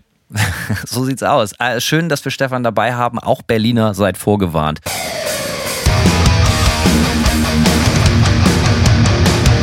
Und wie versprochen, jetzt hier direkt am Telefon aus Berlin Stefan Kühn, seines Zeichen äh, von unserem wunderbaren Sponsor ESP Guitars, äh, Head of Marketing und Artist Relations äh, bei Sound Service. Stefan, grüß dich. Ich freue mich sehr, dass, ihr, dass ich hier sein darf. Hi. Ja, wir freuen uns, dass, äh, dass, dass, dass wir endlich der Welt beweisen dürfen, dass du nicht nur ein Phantom bist, sondern es gibt dich wirklich. Ja, richtig. Manchmal droppen wir deinen Namen und unterhalten uns. Die Leute denken dann alle so, ja, hm, wer ist denn das? Gibt es den wirklich? Ja, es gibt den wirklich, Leute. Ihr hört ihn jetzt direkt hier am, äh, bei uns live auf Sendung. Das ist der Stefan. Danke für deine Zeit erstmal. Ja, ich danke euch für die Einladung. Freitagabend ist ja für den Berliner immer ein bisschen kritisch, meistens schon direkt am Tresen, aber er, er zögert es nochmal so ein bisschen für uns heraus jetzt. ja, das ist richtig, obwohl heute wäre nicht so richtig der Tresen gewesen hier. Ähm, das Problem ist, wenn man eine 14-jährige Tochter hat, die auf K-Pop steht, dann ähm, muss man ab und zu mal koreanisch essen gehen. Und das steht mir heute noch bevor. Also nichts mit Bar, sondern eher koreanisches Essen mit ähm, äh, BTS-Postern auf dem Klo und so. Ah, oh, geil. Alter Vater, das klingt natürlich echt amtlich. Aber zwei Berliner hier heute in der Runde, Simon und der Stefan, stehe ich natürlich mit meinem nackten Arsch an der Wand. Das ist richtig. Ja, wir nehmen dich in unsere Arme. Passt schon, Hanno. Alles klar. Also wir haben mal ein paar Fragen vorbereitet. Wir haben das Thema heute, äh, es dreht sich alles um Endorsement. So, ne? Das ist mhm. völlig klar. Ähm, Simon und ich sind ja schon seit einigen Jahren in der glücklichen Position, dass wir uns damit so ein bisschen auskennen dürfen. Und äh, viele Leute fragen uns immer wieder, wie funktioniert das ganze Prinzip Endorsement? Wo kommt das her? Wer zieht die Fäden? Wer trifft die Entscheidungen? Hast du nicht gesehen? Und wen sollten wir da anders einladen, außer dich direkt? Deswegen haben wir mal ein bisschen äh, Fragen vorbereitet, um den mhm. Leuten mal das ganze Prinzip vorzustellen. Willst du vielleicht mal eben kurz so ein paar Sätze zu dir selber erstmal sagen, dich kurz den Leuten vorstellen, warum du überhaupt hier bist und was du eigentlich so machst? Ginge das? Ja, gerne, klar. Also ich bin seit äh, über 25 Jahren bei Sound Service. Das ist der Vertrieb mittlerweile fast für ganz Europa für Marken wie ESP, Blackstar Amps, Tech21, DiMarzio, schlag mich tot. Also wir haben eine Menge äh, äh, guter Brands im Portfolio und mein Job ist eben halt äh, Head of Marketing und Artist Relation. Das heißt, äh, ich bin eigentlich ja der Mann, der mit den Zucker in den Taschen rumrennt und äh, die Endorsements vergibt. Mehr oder weniger, ja. Ja, nee, geil. Also äh, das, du hast gut auf den Punkt gebracht, weil genau so habe ich mir das in meinem äh, sehr naiven Kopf auch immer vorgestellt. Der Mann mit den Zucker in den Taschen. Hast du das auch so vorgestellt, Simon? Ja, klar. Also ich meine, ich, ich habe es mir eher so vorgestellt wie der Mann mit den Gitarren in den äh, Hosentaschen, aber passt schon. Zucker passt auch. Ja, absolut. Simon, hau mal die erste Frage direkt an Stefan raus. Also erstmal, ähm, wir haben, ich habe äh, noch mal ein bisschen Hausaufgaben gemacht und bin mal auf die ESP-Website gegangen, um zu schauen, ähm, ob ich irgendwo Endorsement-Bewerbungsanforderungen finde äh, für die Interessierten äh, bei espguitars.com. Ähm, zum Beispiel, wenn man es jetzt über die ESP-Website selbst versucht, ähm, muss man in den FAQs ganz nach unten scrollen und da stehen schon mal so ein paar, äh, da stehen schon mal so ein paar Anforderungen, wie zum Beispiel, dass man 100 Shows im Jahr sp äh, spielen sollte, mindestens. Äh, man soll Musik mitschicken, Management-Informationen, Label-Informationen, äh, Socials, Reviews, Interviews, ne? Also man, mhm. äh, ESP haben auf jeden Fall schon mal ähm, definitiv eine ganz gesunde Liste an Anforderungen, aber was uns interessiert ist, mich erinnert es so ein bisschen äh, zum Teil noch natürlich stark daran, wie das noch vor, sagen wir mal, zehn Jahren waren, als ich meine ersten äh, Endorsement oder ein bisschen länger schon äh, als zehn Jahre her, als ich meine ersten Endorsement-Bewerbungen irgendwo hingeschickt habe. Wie würdest du sagen, Stefan, hat sich, haben sich die Anforderungen über die Jahre verändert, gerade jetzt zu Zeiten wie momentan, wo Touren vielleicht gar nicht so ein großes Thema ist? Ähm, was, was müssen die Leute mitbringen, ähm, anno mhm. 2021, um äh, für ein Endorsement in Frage zu kommen? Auch so ganz kurz, so Stichwort, noch ganz kurz dazu von mir, so gerade so Stichwort, so, so viele Leute sind ja auch so auf YouTube-Channels unterwegs, Influencer und sowas. Ähm, yeah. Das hat ja auch eine andere Komponente reingebracht, so. Absolut. Ähm, äh, aber im Grunde genommen, die, der, der wesentliche Parameter ist nach wie vor Reichweite, Reichweite, Reichweite. Das heißt, äh, äh, ob man jetzt äh, eben halt diese 100 Shows im Jahr auf der Bühne steht, äh, oder eben halt äh, auf YouTube eine Followerschaft von 200.000 Leuten hat. Äh, es ist im Grunde genommen, die Anforderungen sind im Grunde genommen gleich äh, geblieben. Ähm, es gibt allerdings so Unterschiede für mich jetzt persönlich, das ist vielleicht auch so mein persönliches Ding.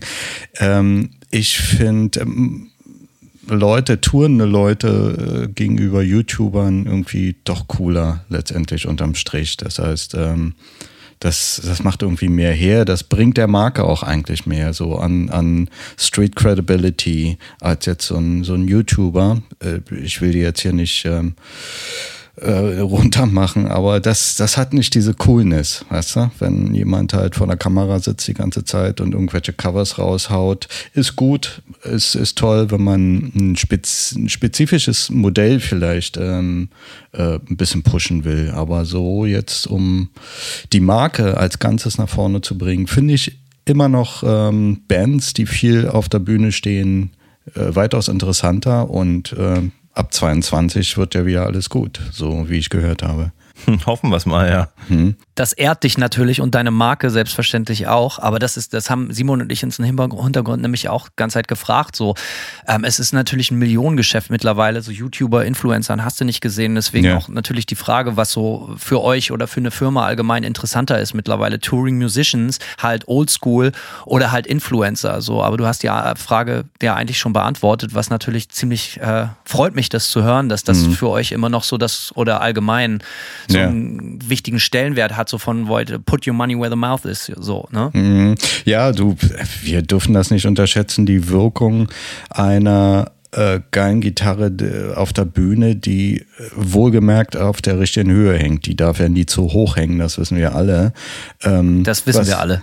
Richtung Simon war das ein Diss, auf jeden Fall. Echt, ist Simon so ein Hochhänger? Das nee, das war, das, das war nur früher so. Also äh, ich würde sagen, ich würde sagen, so Mitte. Sie hängt auch nicht tief. Ich kann, kann nicht. Ich würde gerne. Ich weiß, dass es cooler aussieht. Ich würde die Gitarre gern viel, viel tiefer hängen haben, aber ich kann so nicht Gitarre spielen. Aber die Zeiten, dass ich sie mir unter das Kinn schnalle, sind auch seit zehn Jahren vorbei. Okay. Das heißt, du bist Simon, da habe ich eine Frage. Hm? Nee, du zuerst, Stefan, bitte. Äh, ich wollte nur sagen, okay, äh, resümieren. Das heißt, Simon ist jetzt irgendwo zwischen Beatles und Hatfield. Irgendwo dazwischen, genau. Irgendwo in der Mitte. Weil ich habe, Simon, du kommst ja so aus der Hardcore-Ecke auch, so ähm, extrem Metal, Hardcore hast du nicht gesehen. Ähm, war, da, da sieht man sehr, sehr viele Kapalken mit so den Gitarren, sehr, sehr, so wie man sonst nur Bassisten, sehr, sehr dicke Bassisten ja, in Reggae-Bands Reggae sieht. So, wo, woher kommt das? War das so ein Coolness-Faktor? War das so eine Art Antithese oder sonst was? Weil da, wo ich herkomme, da hängen die Gitarren so tief wie irgend menschlich möglich, fast albern tief. So, ne? Also da habe ich mich immer gefragt, war das so ein Gegenentwurf, so ein stilistischer? Ich glaube fast so ein bisschen. Wenn man sich jetzt mal so ein bisschen überlegt, äh, wie auch die Ästhetik im Hardcore sich vielleicht so dank Bands wie Refused und so verändert hat. Ne? Refused sahen ja fast aus wie die Beatles irgendwie und dieser diese Refused-Frisuren, die dann so in den Anfang, Anfang der 2000er irgendwie äh, alle Hardcore-Kids hatten und alle Hardcore-Bands, äh, dazu haben vielleicht auch einfach höher geschneite Gitarren gepasst irgendwie. Also es war auf jeden Fall eine Zeit lang so ein Look, aber das hat sich meiner Ansicht nach schon seit langer Zeit auch wieder, äh, wieder ziemlich verändert. Also das ist so ein, ich würde das jetzt mal so Mitte, Anfang, Mitte der 2000er verorten. Ähm, die, naja, oder bis einfach durch die 2000er hindurch würde ich das einfach mal verorten, die Frisuren und die hoch, äh, hochhängenden Gitarren. Und ja, kann schon sein, dass es so ein bisschen der Gegenentwurf zum, zum äh, coolen Schweinerocker war, sozusagen. Ähm, aber who knows? Äh, ist auf jeden Fall, glaube ich, nicht mehr so das, nicht mehr so die Ästhetik. Ja, wahrscheinlich war das halt, ein, ja, wie du sagtest, halt einfach die, die Tiefhänger, das waren so vielleicht äh, einfach so die Altrocker, so mit denen wollte man nichts mehr zu tun. Ich habe das das erste Mal bei Enter Shikari irgendwann mal gesehen, wo ich eigentlich, muss ich sagen, entsetzt war, wie hoch die Gitarren da hingen. ähm. entsetzt. Ja. Wo hängt denn deine Gitarre, Stefan? Meine hängt schon äh, ein bisschen höher als Hatfield. Ich find's, ich bin eh nicht so der Fiedler, äh, der, der Solo-Heinz. Äh, von daher kann man sich das eigentlich auch erlauben, die Gitarre tiefer zu hängen, so dass es geil aussieht irgendwie. Sehr gut. Simon, dann mach doch mal weiter. Ja, äh, ich sag mal so, die Frage, äh, würde ich sagen, könnte man schon noch mal ein bisschen spezifizieren äh, deinerseits. Was ist für dich, äh, da kannst du gern deinen persönlichen Geschmack auch ein bisschen einbringen. Wir sind ja ein deutscher Podcast, du bist der deutsche Repräsentant für ESP als Artist Rap. Was ist für dich der perfekte Endorser? Was bringt, was bringt der perfekte Endorser mit?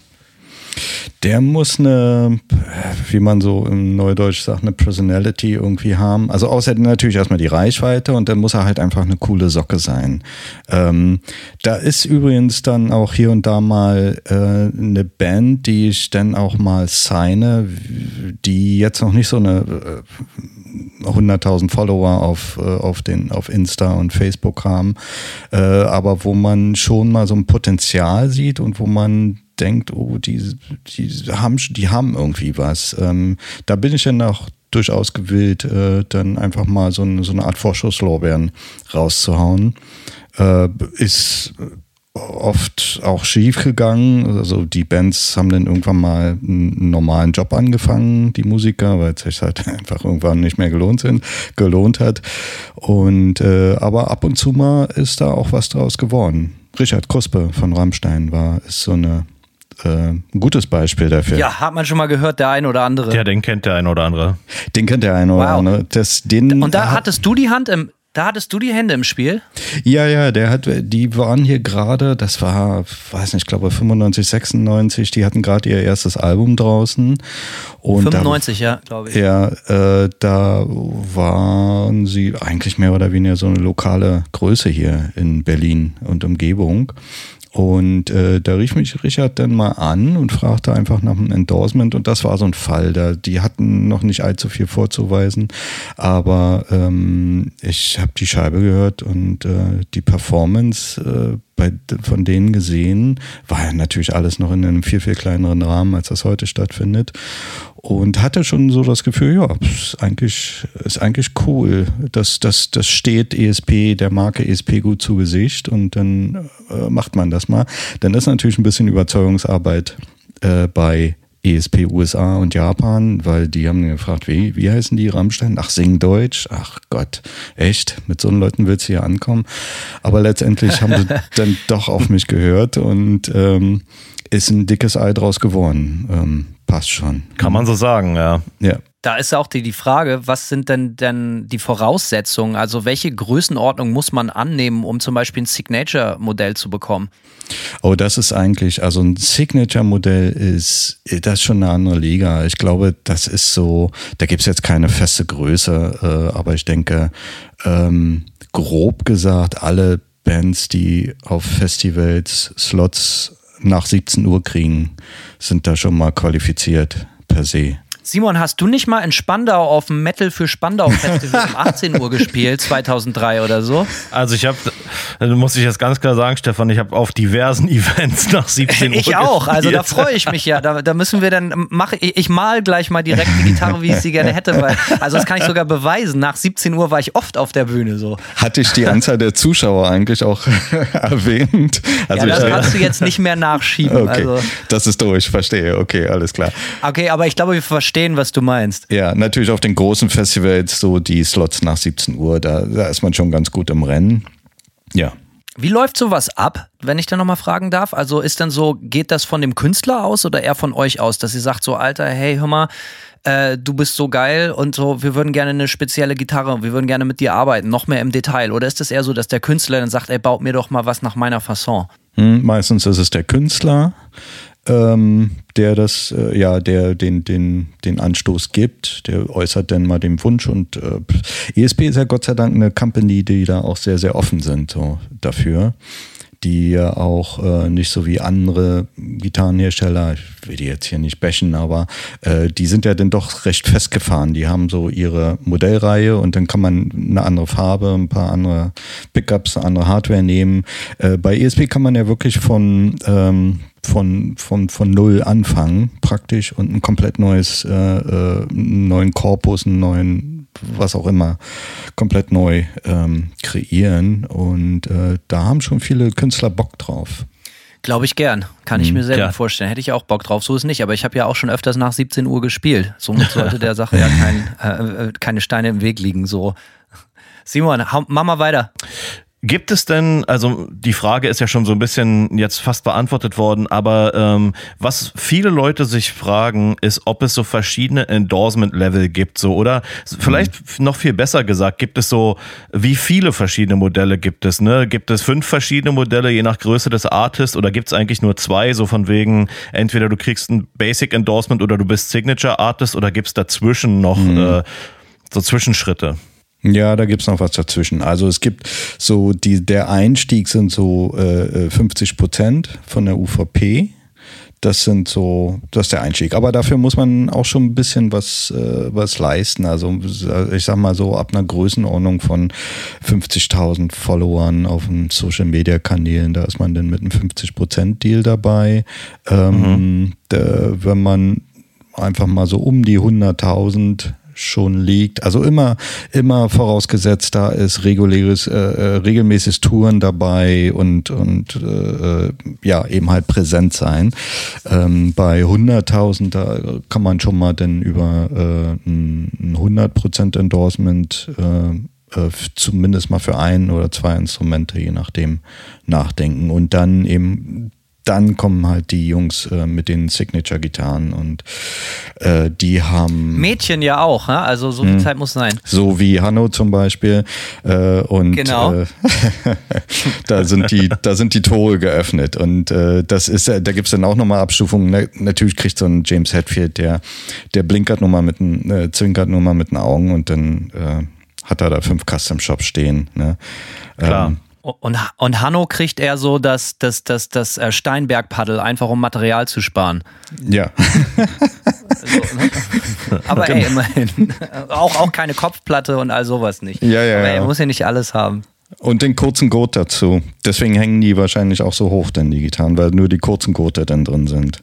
Das ist richtig. Krass, aber das ist auf jeden Fall interessant zu lernen. So, es gibt also zwischen von bis gibt es die verschiedensten Modelle. Und es gibt natürlich, wie du sagst, es gibt Leute, die müssen äh, nur einen Spruch auf dem Anrufbeantworter lassen und alles wird stehen und liegen gelassen und sofort werden da zehn Gitarren aus dem Stein gemeißelt. Ja, ja, genau. Der, der, das Problem ist ja, dass äh, viele vergessen ja, dass das so eine, so eine Win-Win-Situation sein muss. Das heißt, je größer der Name da ist, äh, äh desto mehr kann er natürlich auch von, von einer Company wie ESP äh, äh, erwarten an, an Unterstützung. Ja, das ist, manche sehen das nicht. Also ich habe, ich kriege ja viele Bewerbungen so für Endorsements und ähm, manche sind dann richtig beleidigt. So, die, die gehen dann davon aus, dass das so eine Samariter-Nummer ist, dass man so halt äh, mittellose Musiker unterstützt mit, in, mit einem Endorsement. Also die haben das so völlig falsch verstanden, diese, diese, diese Nummer. Ja, das ist auf jeden Fall auch äh, direkt unsere, äh, noch eine Frage von uns gewesen. Was sind denn eigentlich mhm. so die, skurri die skurrilsten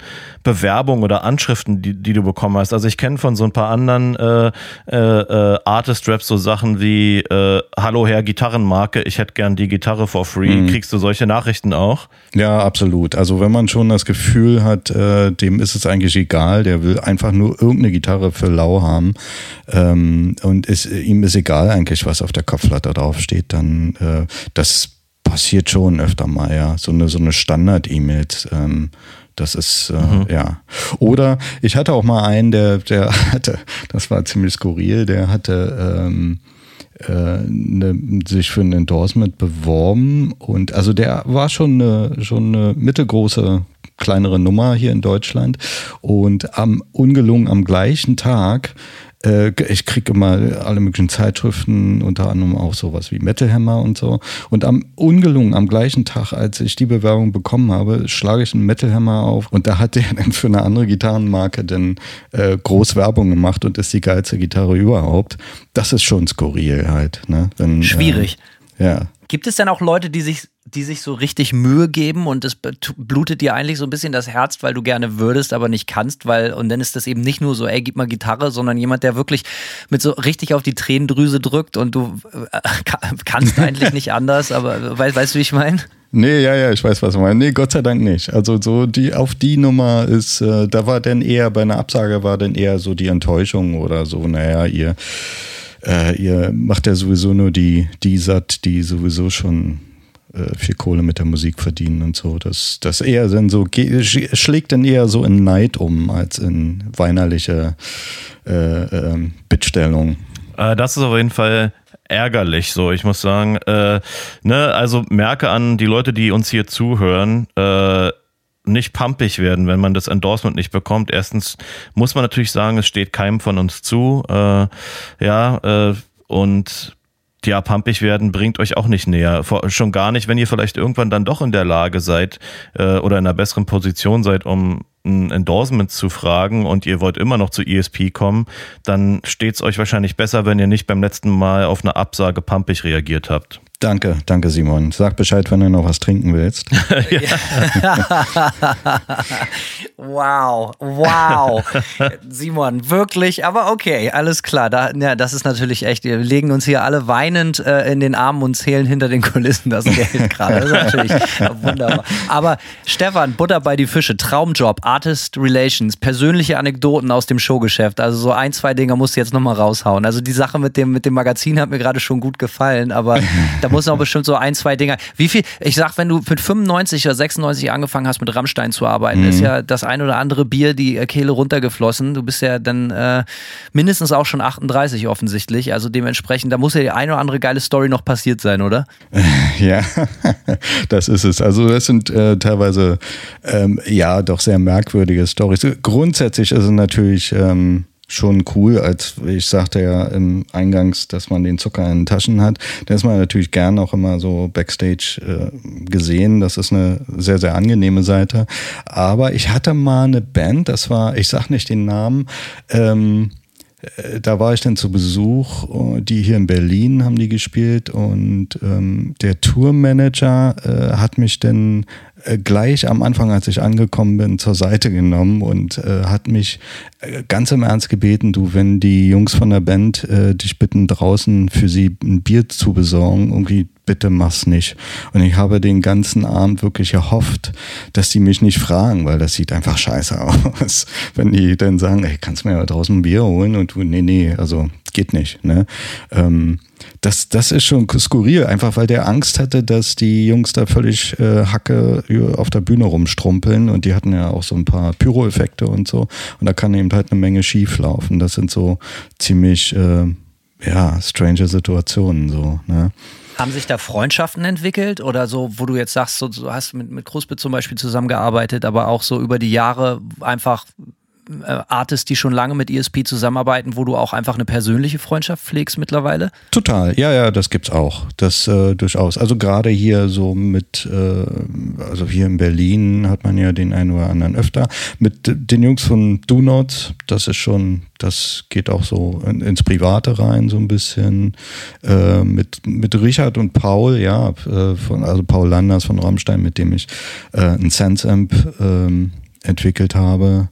Ähm, klar. Das hast du auch gemacht? Das habe ich auch gemacht. Dieses Flyrig, weiß nicht, ob ihr das kennt. Ja, ja, ja da habe ich das Demo auf YouTube gesehen, selbstverständlich. Extrem gut gemacht, das Video auch schon allein. Ah, danke, ja. Äh, ja, das habe ich mit ihm äh, über zwei Jahre entwickelt. Das war ein langer, langer Weg, aber war ein schöner Weg, hat Spaß gemacht. Und äh, ja, man läuft sich dann hier in Berlin, läuft man sich öfter mal über den Weg und man spricht dann auch sehr, eigentlich sehr viel über Privates mittlerweile schon, ja kann man sagen. Also klingt ja eigentlich nach einem ganz geilen Job, muss man sagen. War das immer dein Ding? Wolltest du immer sowas machen oder hast du selber dein Glück mal als Musiker versucht und es ist nichts geworden und dann hast du mhm. dann doch lieber den Gitarrenanreicher gemacht? Ja, das äh, stimmt. Äh, da, da, hast du recht. Also eigentlich ist es ein Plan B. Ähm, klar würde man Rockstar werden, ähm, aber ja, Plan B war halt äh, so ein Job in der Musikindustrie wo man seine eigenen Entscheidungen treffen kann, wo man im Zirkus halt einfach mit drinnen bleiben äh, sein kann. Und mittlerweile ist es aber auch so, weil du ja sagtest, ich bin so knapp 38, ähm, dass es eigentlich mittlerweile auch ein bisschen zum eher zum Plan A geworden ist, weil auf Nightliner hätte ich heute keinen Bock mehr irgendwie muss ich sagen. Tja, das kann ich verstehen, so ist nicht, ne? Ja. was, ich, was ich hier bemerkenswert finde, äh, das Coole ist doch, dass, äh, dass du trotzdem quasi den, den Mucker-Background auch hast. Also es gibt ja auch durchaus äh, sicherlich ähm, ja, äh, Artist Relations, Leute, die vielleicht äh, tatsächlich nur über, über den geschäftlichen Jobweg mhm. äh, an solche Positionen kommen und äh, dass du dich quasi mit den Musikern äh, eben auch identifizieren kannst. Ich finde, das ist schon wichtig und äh, freut mich entsprechend auch zu hören, dass du sozusagen, äh, ja, dass dein Plan, Plan A eigentlich äh, äh, auch erstmal anders aussah. So, aber dann kennst du ja, dann kennst du ja auch so ein bisschen die, äh, ja, die Herausforderungen, äh, vor denen Musiker äh, so stehen und wirst sicherlich dich da auch einfühlen können in deine, in deine Endorser. Absolut. Und ich, ich sehe das ja auch, äh, wenn es eben halt, da, da gibt es immer mal finanzielle Engpässe und so weiter. Das, das ist, das, das ist mir schon klar. Also ich bin da schon voll im Bild. Ne? Ähm, und äh, das macht mich doch einfühlsamer insgesamt, ja. Was ein schönes, schönes Schlusswort, Stefan. Danke für deine Zeit. Also ich habe extrem viel gelernt, also wirklich ohne Scheiß. Ähm, super, mal was hinter den Kulissen irgendwie mitzukriegen, wie das denn alles so abläuft. Also für mich war vieles davon tatsächlich neu. Ich weiß nicht, wie das für Simon ist. Ähm, danke dafür, Stefan. Richtig, ja. richtig geil. Super, dass du dir die Zeit genommen hast. Hast du noch was zu äh, sagen? Äh, nee, lieber, äh, Simon? gleiches. Ich bedanke mich auch vielmals. War auf jeden Fall interessanter, äh, ein interessanter Einblick und ich denke, dass auch die Leute, die mitgehört haben, so ein bisschen was draus gelernt haben und vielleicht äh, hilft es allen, irgendwie auch realistische, vielleicht realistische äh, Vorstellung davon zu haben, wie so eine Endorsement-Sache ab, äh, abläuft und wie man, äh, was man überhaupt leisten muss, um dafür in Frage zu kommen. Mhm. Du hast ja durchaus auch ein paar Zahlen sprechen lassen irgendwie und ich finde, das ist als Richtwert vielleicht schon mal auch nicht schlecht, äh, weil mich auch Leute, ich sag mal so, ich krieg auch ab und an mal Fragen so, ja, äh, wie kann ich mich denn eigentlich auch bei ESP bewerben irgendwie und ich habe halt hier so einen Instagram-Channel mit äh, 300 Followern so und ähm, mhm. und film mich halt beim Videos machen und äh, ne, das ist, ich glaube, das ist schon wichtig, dass dass die Leute auch mal von offizieller Seite hören, was was man so mitbringen muss und äh, mhm. finde ich definitiv alles äh, auch sehr aufschlussreich und auch ich habe noch ein paar Sachen gelernt. Also auch dafür danke äh, und ja Grüße in meine in meine alte Heimat Berlin, die ich sehr vermisse. Mache ich gerne. Vielen also wenn mich, hm? wenn mich Leute, wenn mich Leute anhauen, äh, wegen hier, wie komme ich denn bei, ich gebe dann immer, immer einfach direkt Stefans Privatnummer raus. Ja. Das ist so das Erste, was ich eigentlich. Sehr gut. Guter Plan, ja.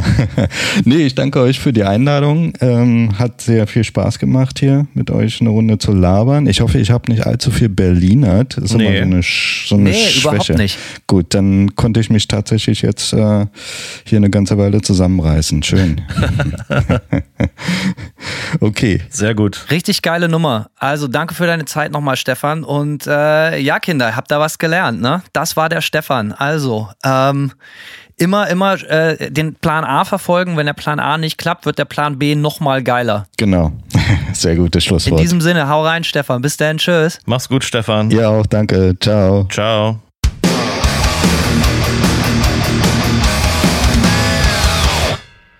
So, da habt ihr es. Ähm, was für ein Fazit können wir ziehen, Hanno? Ich würde sagen, äh, auch wenn sich unsere persönlichen Erfahrungen vielleicht teilweise ein bisschen ähm, äh, unterscheiden jeweils, ihr habt auf jeden Fall erstmal einen guten Richtwert dafür, was ihr mitbringen müsst, äh, im Idealfall als Endorser. Aber ihr hört auch, äh, es ist auch wichtig, eine coole Sau zu sein und dass sich ähm, Stefan sowie ESP als Marke äh, mit euch als Gitarristen und Mucker irgendwie identifizieren können. So, äh, also ich denke, das ist überhaupt nicht zu äh, unterschätzen, wenn ich das bei Stefan so richtig zwischen den Zeilen rausgehört habe.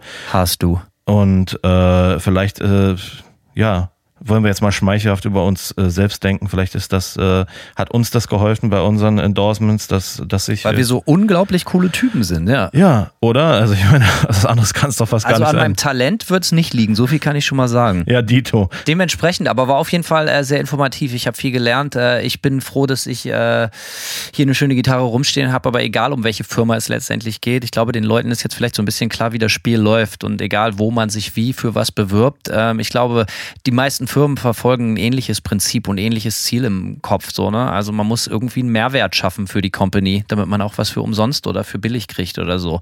Sollte, äh, das bleibt jedem selber überlassen, das von sich selber zu behaupten oder zu bewerten, würde ich sagen. Das würde ich auch so sagen. Jawohl, dann würde ich sagen, äh, boah, Alter, jetzt sage ich schon wieder, würde ich sagen. Hanno, was ist da los? Würde ich sagen. Ich würde sagen, auf Wiedersehen. Lass uns doch mal auf Wiedersehen sagen. Äh, Sagen wir doch auf Wiedersehen.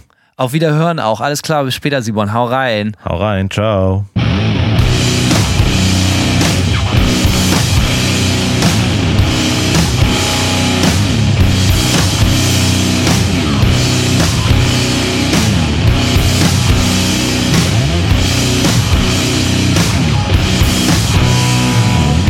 They serve one master. That is destruction.